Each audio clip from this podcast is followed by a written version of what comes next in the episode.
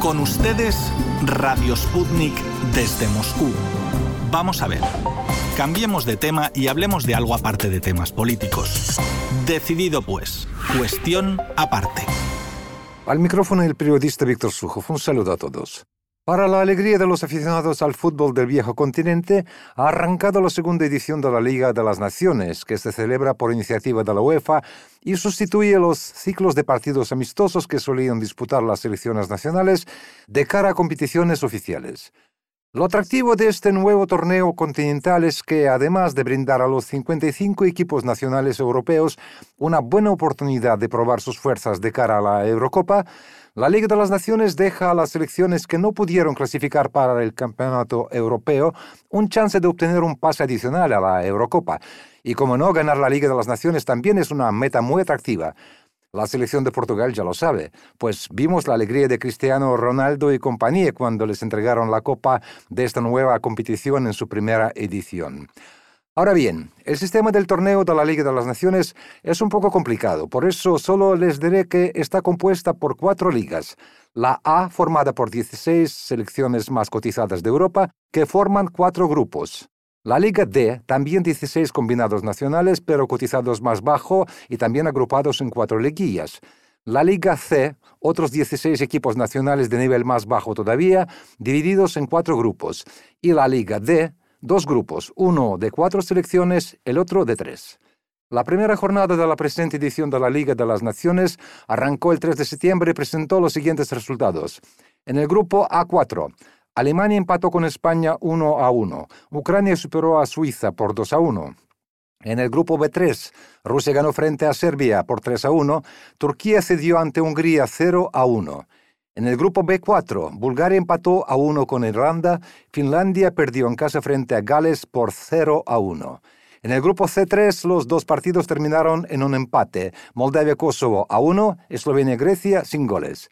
Y en el grupo D1 la selección de Islas Feroe superó a Malta por 3 a 2, Letonia y Andorra empataron a 0.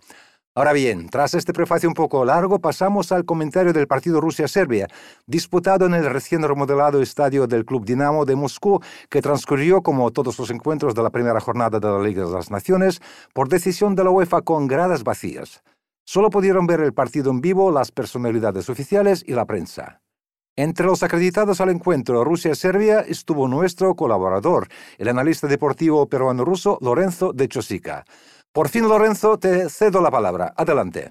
Hola amigos, con la contundente victoria en la primera jornada de la Liga de las Naciones 2020 sobre Serbia por 3 a 1, la selección de Rusia tomó la punta de su grupo e hizo un regalón a su entrenador Stanislav Salamovich Cherchesov, quien en la víspera del encuentro había cumplido 57 años. En Rusia se esperaba con ansiedad y curiosidad ver en acción a su selección nacional después de 10 largos meses por el parón debido a la pandemia planetaria del COVID-19. Y bien es cierto que la gran mayoría de convocados por el profesor Cherichesov había tenido la posibilidad de práctica constante gracias a que juegan en los clubes de la Premier Liga rusa, que se reanudó en la segunda mitad de junio, con el inicio, después de una mini pausa de agosto de la temporada 2020-2021. También es verdad que la ya, es decir, la selección en ruso, iba a su primer encuentro oficial con serias bajas.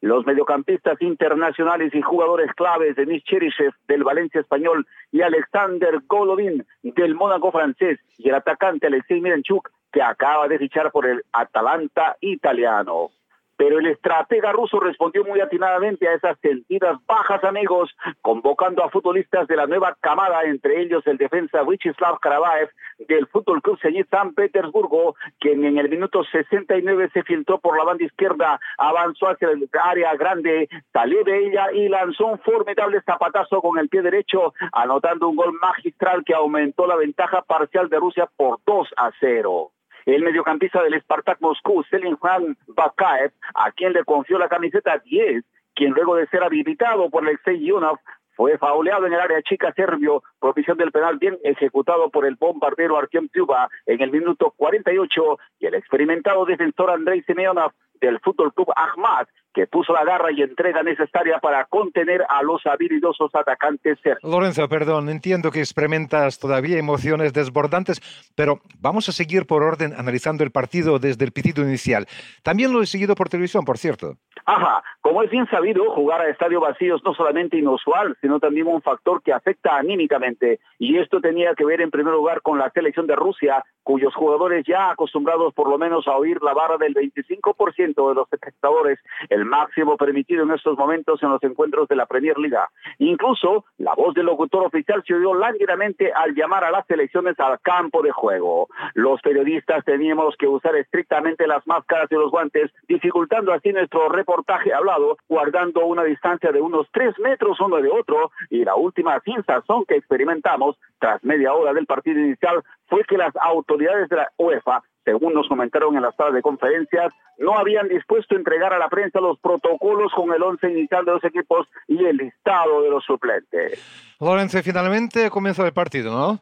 Con el primer toque del balón, por supuesto. El combinado serbio se lanzó con su característico buen dominio del esférico al ataque y Rusia se vio en apuros, intentando detener a los habilidosos mediocampistas y atacantes Tadic, Milinkovic, Savic y Mitrovic mientras que el portero ruso Anton Shunin defendía su valla con la sobriedad de un digno heredero de Lev Yashin. El encuentro era disputado en el estadio que lleva el nombre del legendario guardameta soviético en Moscú. Correcto, Lorenzo. No en vano Shunin defiende los colores del legendario club Dinamo de Moscú, donde la araña negra Lev Yashin militó durante toda su carrera. Pero seguimos.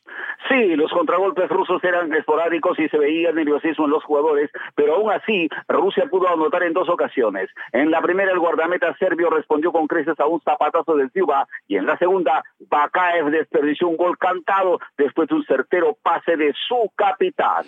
Así fue, Lorenzo. Los equipos se fueron al descanso cuando en el marcador se veían dos ceros.